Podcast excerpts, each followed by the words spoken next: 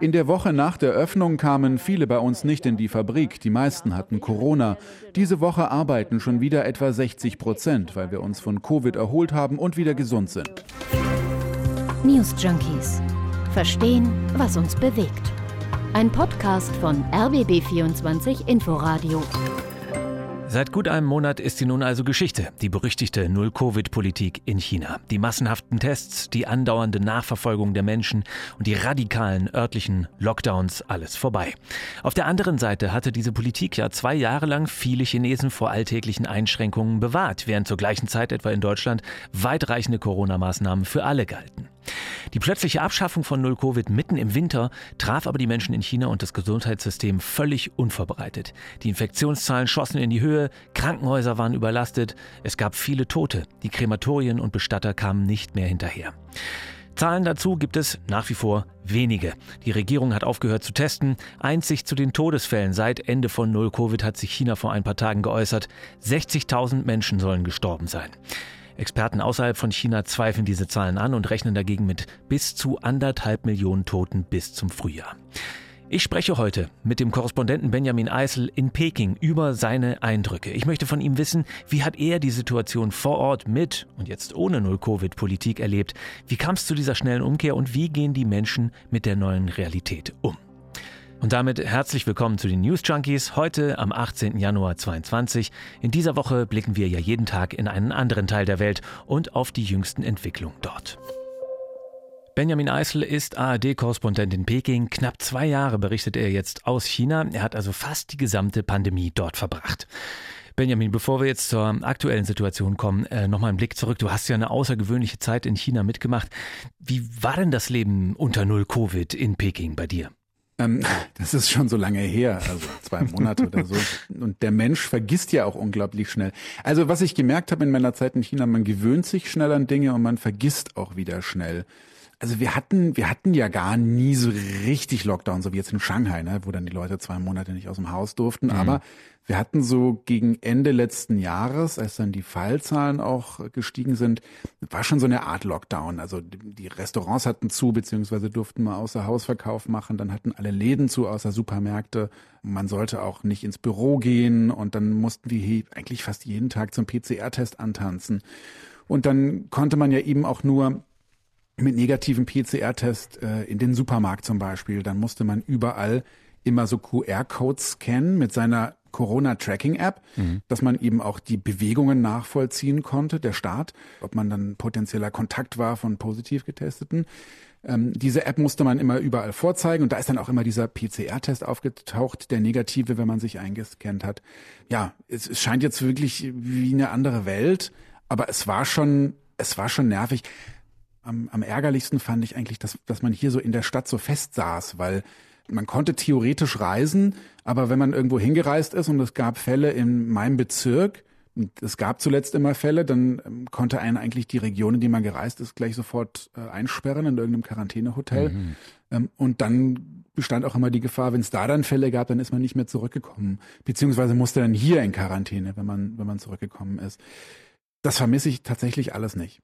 Äh, heißt das, du hast dann auch manchmal von Reisen abgesehen, weil du dir nicht sicher sein konntest, ob du da eingesperrt wirst dann? Die, die ganze Zeit. Also mhm. ich habe die ganze Zeit irgendwelche Reisen geplant, sei es jetzt beruflich oder privat. Äh, und habe die dann kurzfristig abgesagt, mhm. weil ich dann dachte, oh nee, wenn ich da jetzt hinfliege und und ähm, dann werde ich da eingesperrt und so. Ich bin natürlich auch gereist immer wieder mal und was, was natürlich dann immer passiert ist, die haben ja nicht nur die Corona-Apps getrackt, quasi meine Bewegung, sondern auch meine Mobilfunkdaten. Und egal, wo ich hingefahren bin, dann bin ich in irgendeinem System der lokalen Pandemiebehörde an, äh, aufgelaufen. Da haben die mich angerufen und gesagt, wo kommst denn du her? Was machst denn du hier? Mhm. Wie lange bist denn du da? Und so. Also da lacht der Datenschützer.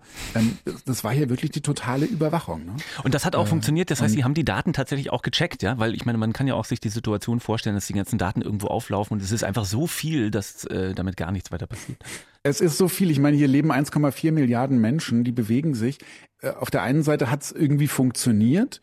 mit einem riesen Aufwand. Also ich will nicht wissen, wie viele Tausende von Menschen da mit beschäftigt waren, äh, Leute anzurufen, mhm. weil im System irgendwo aufgeploppt ist, dass jemand irgendwo herkam, wo er nicht herkommen sollte mhm. oder so. Aber äh, es hat eben auch nicht immer funktioniert, weil man konnte dann am Telefon den Leuten auch erzählen, nee, nee, da war ich nicht und nö, da komme ich nicht her. Und dann haben die, waren die meistens auch zufrieden. Ähm, beziehungsweise oft bin ich gereist und mich hat niemand angerufen, aber oft bin ich gereist und mich haben Leute angerufen und haben mich gefragt, ob ich in irgendwelchen Bezirken war, in denen ich gar nicht war. Mhm. Also und dann haben wir Nachrichten ja äh, gehört von Leuten, die wirklich richtig eingesperrt waren. Und zwar das über eine sehr lange Zeit und die auch äh, Not hatten, also die sozusagen äh, sich gesorgt haben, wie sie an Essen kommen und die, die gehungert haben. Hast du sowas dann auch erlebt oder ist das für dich auch nur über Nachrichten an dich äh, rangekommen? Ich habe es tatsächlich nie, nie erlebt. Also ich bin nie irgendwo eingesperrt worden. Also ich musste mal als ich äh, einen Kontakt hatte, musste ich mal zwei Tage zu Hause bleiben. Mhm. Jetzt mal abgesehen von der Einreise. Also ich war, äh, als ich das erste Mal nach China gekommen bin, wurde ich drei Wochen eingesperrt in einem Hotel, ähm, bevor ich dann raus durfte und äh, war quasi drei Wochen in einem Zimmer, alle zwei Tage PCR-Test, mir wurde Essen vor die Tür gestellt. Ähm, und beim zweiten Mal waren es dann noch zehn Tage. Das waren die einzigen Male und eben diese zwei Tage, die ich mal zu Hause war. Aber dass ich in einer Stadt war, wie jetzt zum Beispiel Shanghai, die ja wirklich zwei Monate unter Totalquarantäne war. Und äh, ich kenne viele Leute in Shanghai, hm. die waren dann einfach eingesperrt in ihrer Wohnung und die hatten tatsächlich auch teilweise dann Angst, nichts zu essen zu kriegen oder äh, Angst, nicht genügend Trinkwasser zu bekommen. In China sollte man nämlich kein Leitungswasser trinken. Ähm, deswegen, ja, wenn man dann nichts mehr zu trinken hatte und man wusste nicht, wie man beliefert werden konnte. Das war zum Teil schon sehr existenziell für die Leute. Hast du dich eingedeckt mit Konserven? Das muss man sich mal vorstellen. Man, manche Leute leben ja also mit ganzen Familien auf sehr engem ja, Raum. Ja. Und man muss sich da mal vorstellen, wenn man da zwei Monate in so einer Mini-Wohnung ist mit den ganzen Leuten zusammen und dann gibt's nicht genug zu essen und man geht sich da auf die Nerven und so. Also es ist für viele Leute war das schon extrem hart. Ähm, du hast mich gefragt, ob ich mich eingedeckt habe mit Essen. Ja, genau. So Konserven zu Hause. Ja, natürlich, na klar. Dann. Ja. Na klar, natürlich. Natürlich habe ich mich eingedeckt mit Essen. Also, also, ganz viele Dosen Tomaten und Reis und Nudeln, alles, alles was nicht verdirbt. Die, ich habe sogar einen zweiten Kühlschrank besorgt, den habe ich vollgepackt mit mhm. Tiefkühlsachen. Also das äh, schmelzt sich jetzt langsam alles ab, diese Vorräte. Ja. ich brauche sie jetzt wahrscheinlich nicht mehr. Ähm, aber ja klar, also ich habe mich eingedeckt, alle haben sich eingedeckt. Und ja. auch in so Wellen, immer wenn da mal die Fälle irgendwie hochgingen, wieder in der Stadt, dann haben alle so ein bisschen Panik gekriegt und eingekauft und ich auch, na klar. Kurz vor dem Ende der Corona-Maßnahmen kam es in China plötzlich zu Protesten. Nichtregierungsorganisationen zählten Kundgebungen in 22 Städten und 70 Universitäten. Die größte Protestwelle seit der Studentenbewegung 1989. Auslöser war ein Brand in einem Wohnhaus in der Hauptstadt von Xinjiang im Nordwesten des Landes. Dabei waren mindestens zehn Menschen ums Leben gekommen und es verbreiteten sich Gerüchte, dass die Opfer wegen Quarantänemaßnahmen im Gebäude gefangen gewesen waren. Wir sind hier, weil wir mutig sind. Vielleicht können wir nichts tun, aber wir müssen das zum Ausdruck bringen, weil wir Chinesen immer noch mutig sind. Schon eine Woche nach den Protesten am 7. Dezember verkündet die Regierung dann das Ende der Null-Covid-Politik, ohne dabei auf die Proteste einzugehen. Die chinesische Führung hat sich ja sehr, sehr früh zu dieser Null-Covid-Politik entschlossen und hat die dann eisern festgehalten. Mit dem Gedanken, es gibt zwar Einschränkungen, sehr harte für einige wenige, dafür äh, gibt es aber Freiheiten für viele. Muss man jetzt sagen, diese Rechnung ist am Ende doch überhaupt gar nicht aufgegangen und deswegen kam es dann zu den Protesten oder wie siehst du das? Das hat für ganz viele im Land hat das sehr lange Zeit ganz okay funktioniert, denn natürlich hatten wir diese harten Lockdowns wie in Shanghai äh, zwei Monate im Frühjahr vergangenen Jahres. Ähm, aber währenddessen habe ich hier ein ganz normales Leben gelebt. Natürlich, wie gesagt, ich habe mir überlegt, ob ich reise, weil ich nicht irgendwo festsitzen wollte, aber ich konnte trotzdem in Kneipen gehen, ich konnte in Diskos gehen, ich konnte essen gehen, ich konnte mich mit Freunden treffen. Ich habe davon nichts mitgekriegt. Und ganz lange Zeit ging es eben den meisten Menschen im Land so, dass sie ja sich relativ frei, relativ normal bewegen konnten, auch ohne die Angst, äh, sich anzustecken, denn es gab das Virus ja nicht. Und dann gegen Ende letzten Jahres ist eben das passiert, dass diese hoch ansteckende Omikron-Variante, die ließ sich nicht mehr aufhalten und die hat sich im ganzen Land verbreitet und dann gab es eben diese Lockdowns. In ganz vielen Städten wurden dann Stadtviertel abgeriegelt und dann waren sehr viele Menschen auf einmal betroffen im ganzen Land und ich glaube, das hat dann eben dazu geführt, dass es an sehr vielen Orten Menschen gab, die davon betroffen waren, die unzufrieden waren. Und deswegen kam es dann auch zu diesen Protesten, die ja auch an mehreren Orten im ganzen Land stattgefunden haben. Jetzt hat sich ähm, China von der Null-Covid-Politik verabschiedet. Ist das ähm, eine Folge von den Protesten gewesen? Das glaube ich nicht. Also das kann sein, dass das am Ende nochmal das, das i-Tüpfelchen war. Ähm, ich glaube, man hat sich davon verabschiedet, weil es nicht mehr haltbar war, wie ich eben schon gesagt habe. Also mhm. im ganzen Land ähm, hat sich das Virus verbreitet. Man konnte es einfach nicht mehr bremsen. Das hat mit Alpha, mit Delta, mit den ganzen Varianten vor Omikron noch relativ gut funktioniert. Das konnte man irgendwie in den Griff bekommen mit Massentests, mit harten Lockdowns, mit Reiseverboten. Aber diese hoch ansteckenden Omikron-Subtypen, die haben sich eben zum Schluss so leicht verbreitet, man konnte es nicht mehr aufhalten. Und dazu war die Wirtschaft im Keller. Und dann kamen noch die Proteste dazu. Und ähm, ich glaube, es ging einfach nicht mehr. Und dann hat man hier die Flucht nach vorne gewagt und hat einfach ja von heute auf morgen gesagt, ja, von null Covid äh, sich dann verabschiedet und einfach mhm. ja alles auf einmal de facto aufgemacht. Die Folgen wirken verheerend, also zumindest von dem, was hier ankommt. Äh, die Infektionszahlen sind explosionsartig angestiegen. Inzwischen äh, wird, gibt es keine Zahlen mehr äh, und deswegen sieht die Welle dann aus, als wäre sie abgeflacht. Aber die Krankenhäuser sind überlastet, Krematorien sind überlastet. Das ist das, was hier ankommt. Welchen Eindruck hat man denn vor Ort von den Folgen? Also was ich hier erlebt habe, das war, ich habe es ja nur in Peking erlebt, das war schon krass, weil sich einfach innerhalb weniger Tage vielleicht innerhalb einer Woche 90 Prozent der Menschen, die ich kenne, mit Covid angesteckt haben, weil ähm, es einfach hier sehr wenige Menschen hatten und dadurch keine natürliche Immunität. Dann sind viele Menschen nicht ausreichend geimpft und äh, so hat es einfach hier extrem viele Menschen, zig Millionen Menschen auf einmal erwischt. Vermutlich hat es in den, in den ersten Wochen nach der Öffnung im ganzen Land hunderte Millionen erwischt. Da hatten wir diese, diese Bilder aus den Krankenhäusern, überlastete Krankenhäuser, ähm, äh, Krematorien, die 24 Stunden im, im Schichtbetrieb gearbeitet haben. Ich habe mir das selber angesehen. Ähm, wir haben mit äh, Krematorien telefoniert, die uns gesagt haben, dass sie ein Vielfaches von dem zu tun haben, was sie normalerweise zu tun haben. Ähm, Krankenhäuser haben unter hoher Belastung gearbeitet, die Mitarbeiter haben sich auch noch angesteckt. Also das war alles äh, sehr extrem. Inzwischen, also wenn ich mich umsehe hier in Peking, ähm, wenn ich mir ansehe, was in anderen Städten ist, also wenn ich mit Leuten spreche, in Shanghai zum Beispiel. Ich bin jetzt auch ein bisschen gereist, ich war im Landesteil Hebei, das ist so ein bisschen, naja, das Brandenburg Chinas, das ist dieser Landesteil, der eben um Peking herum mhm. liegt, ähm, war ganz im Süden. Ich habe mir da auch Krankenhäuser angeschaut. Da war nichts mehr. Also die waren nicht überlastet. Da, mhm. ich habe mir Gesundheitszentren angeguckt.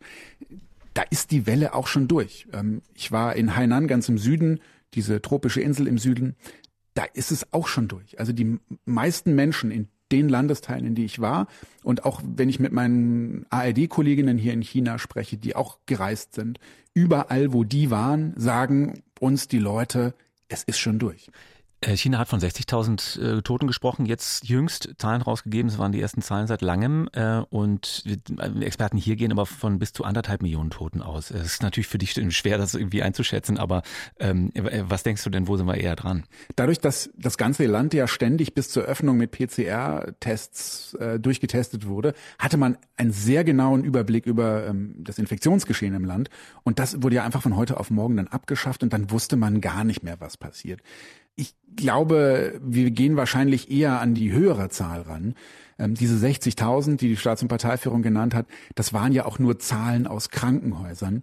Es sind sehr, sehr viele Menschen zu Hause gestorben. Ich habe Freunde, Bekannte, deren Verwandte zu Hause gestorben sind mit Covid. Ähm, die sind gar nicht in Krankenhäuser gegangen. Also ich kenne in Deutschland tatsächlich niemanden, der an Covid gestorben ist. Hier in China kenne ich zahlreiche Leute, die Verwandte haben, die an Covid gestorben sind, mhm. innerhalb kürzester Zeit. Also ähm, hier sind sehr, sehr viele Menschen gestorben. Wir haben ja auch das Problem, dass äh, hier weiterhin viele Leute nicht ausreichend geimpft sind. Das hat verschiedene Gründe. Manche verstehe ich, manche nicht. Ähm, also der Schutz ist natürlich auch nicht so gut. Vor allem viele alte Leute sind nicht ausreichend geimpft. Fakt ist, es haben sich hier hunderte Millionen wahrscheinlich angesteckt und es sind wahrscheinlich hunderttausende Menschen gestorben. Keine Tests, keine Zahlen, Corona soll in den Hintergrund treten. Das ist zumindest der Eindruck, den der neue Kurs der Regierung macht. Stattdessen scheint sich Peking um andere Probleme zu sorgen. Das Wirtschaftswachstum des Landes ist deutlich unter der Zielmarke geblieben, die die chinesische Führung im vergangenen Frühjahr ausgegeben hatte. Es sind drei statt 5,5 Prozent. Das zweitschlechteste Ergebnis seit Jahrzehnten. Nur im ersten Corona-Jahr 2020 war die Lage noch schlechter. Die schwächelnde Weltwirtschaft führte zu weniger Nachfrage nach chinesischen Gütern. Durch die strikte Null-Covid-Politik Chinas und Lockdowns von Millionen Städten waren wichtige Industriezentren wie Shanghai, Guangzhou, Tianjin und Shenzhen teils Wochen und Monate stillgelegt. Der Konsum der Menschen im Inland ging zurück. Dazu kommt ein schwächelnder Immobiliensektor, eigentlich wichtiger Treiber der Wirtschaft in China. Da gab es aber einen Rückgang an neuen Bauprojekten um ein Drittel im Vergleich zum Vorjahr. Wirtschaftsexperten gehen allerdings davon aus, dass das Wachstum wieder steigen wird, jetzt, wo die Null-Covid-Politik Geschichte ist. Du hast die Wirtschaft schon angesprochen. Äh, in China, dass das möglicherweise ein Grund gewesen ist. Wir sehen jetzt die, ähm, äh, das Wirtschaftswachstum, die Zielmarke wird verfehlt. Es sind gerade drei Prozent. China wollte über fünf. Ähm, merkt man einen Effekt jetzt schon von der, vom Politikwechsel, dass die Wirtschaft sozusagen sich erholt? Also natürlich hat man erstmal durch die, die durch diese massive Welle hat man natürlich auch erstmal einen negativen Effekt gespürt. Ähm, die Leute hier in Peking, die Stadt war ausgestorben mehrere Wochen lang. Also mhm. die Leute sind nicht ausgegangen, nicht essen gegangen, haben nicht eingekauft, die sind wahrscheinlich auch nicht arbeiten gegangen. Also da ging es wahrscheinlich erstmal runter. Ähm, Jetzt ist stark anzunehmen, und das sagen auch alle Ökonomen, dass es jetzt wieder aufwärts geht mit der Wirtschaft. Ähm, vor allem ausländische Unternehmen, die können jetzt auch wieder ihre Mitarbeiter ein- und ausfliegen. Ähm, es gibt nicht mehr die Gefahr, dass es äh, eine ganze Städte unter Lockdowns gestellt werden, dass Lieferketten unterbrochen werden, dass Häfen geschlossen werden, dass Lastwagenfahrer nicht in Städte reinkommen. Also all, all das gibt's jetzt nicht mehr und ähm, alle gehen davon aus, dass jetzt langsam, nachdem diese große Welle hier durch ist, äh, es wieder aufwärts geht mit der Wirtschaft. Merken die es die Menschen schon? Schwer, also total schwer zu sagen. Mhm. Ich, ich habe das Gefühl mhm. und ich habe mich gestern mit einem Freund unterhalten und habe gesagt, boah, der Verkehr ist ja ganz schön wieder krass hier in der Stadt. Und er hat gesagt, die letzten drei Jahre war der Verkehr nicht so krass wie jetzt. Ist jetzt also jetzt ist die Stadt wieder lebt wieder wie vor Corona. Mhm. Inwieweit das jetzt Schlussfolgerungen zulässt auf wie es der Wirtschaft geht. Hm. Ich habe keine Ahnung. Hm. Auf jeden Fall sind die Menschen wieder draußen und äh, die Stadt lebt wieder. Der ARD-Korrespondent Benjamin Eisel mit Eindrücken aus Peking jetzt, einen Monat nach dem plötzlichen Ende der Null-Covid-Politik in China. Benjamin ist übrigens auch äh, regelmäßig zu hören im ARD-Podcast Welt macht China. Der Podcast beschäftigt sich mit Wirtschaft, Politik, Menschen und auch Klischees in diesem riesigen, wichtigen Land. Momentan ist das in der Winterpause, geht aber Mitte Februar weiter und die aktuellen Folgen sind natürlich auch immer noch hörenswert, denn sie liefern sehr, sehr viel Hintergrund zu China. Äh, gibt es alles, wie übrigens auch die News Junkies Folgen in der ARD Audiothek. Das war's für heute. Über Feedback an newsjunkies.rbb24inforadio.de freuen wir uns wie immer. In dieser besonderen News Junkies Woche geht's mit Eindrücken von Korrespondenten aus verschiedenen Teilen der Welt morgen natürlich weiter. Da blicken wir nach Israel und auf die ersten Wochen unter der rechtesten Regierungskoalition in der Geschichte des Landes. Ich verabschiede mich bis dahin. Mein Name ist Christoph Schrag. Vielleicht also bis morgen. News Junkies. Verstehen, was uns bewegt. Ein Podcast von RBB24 Inforadio. Wir lieben das Warum.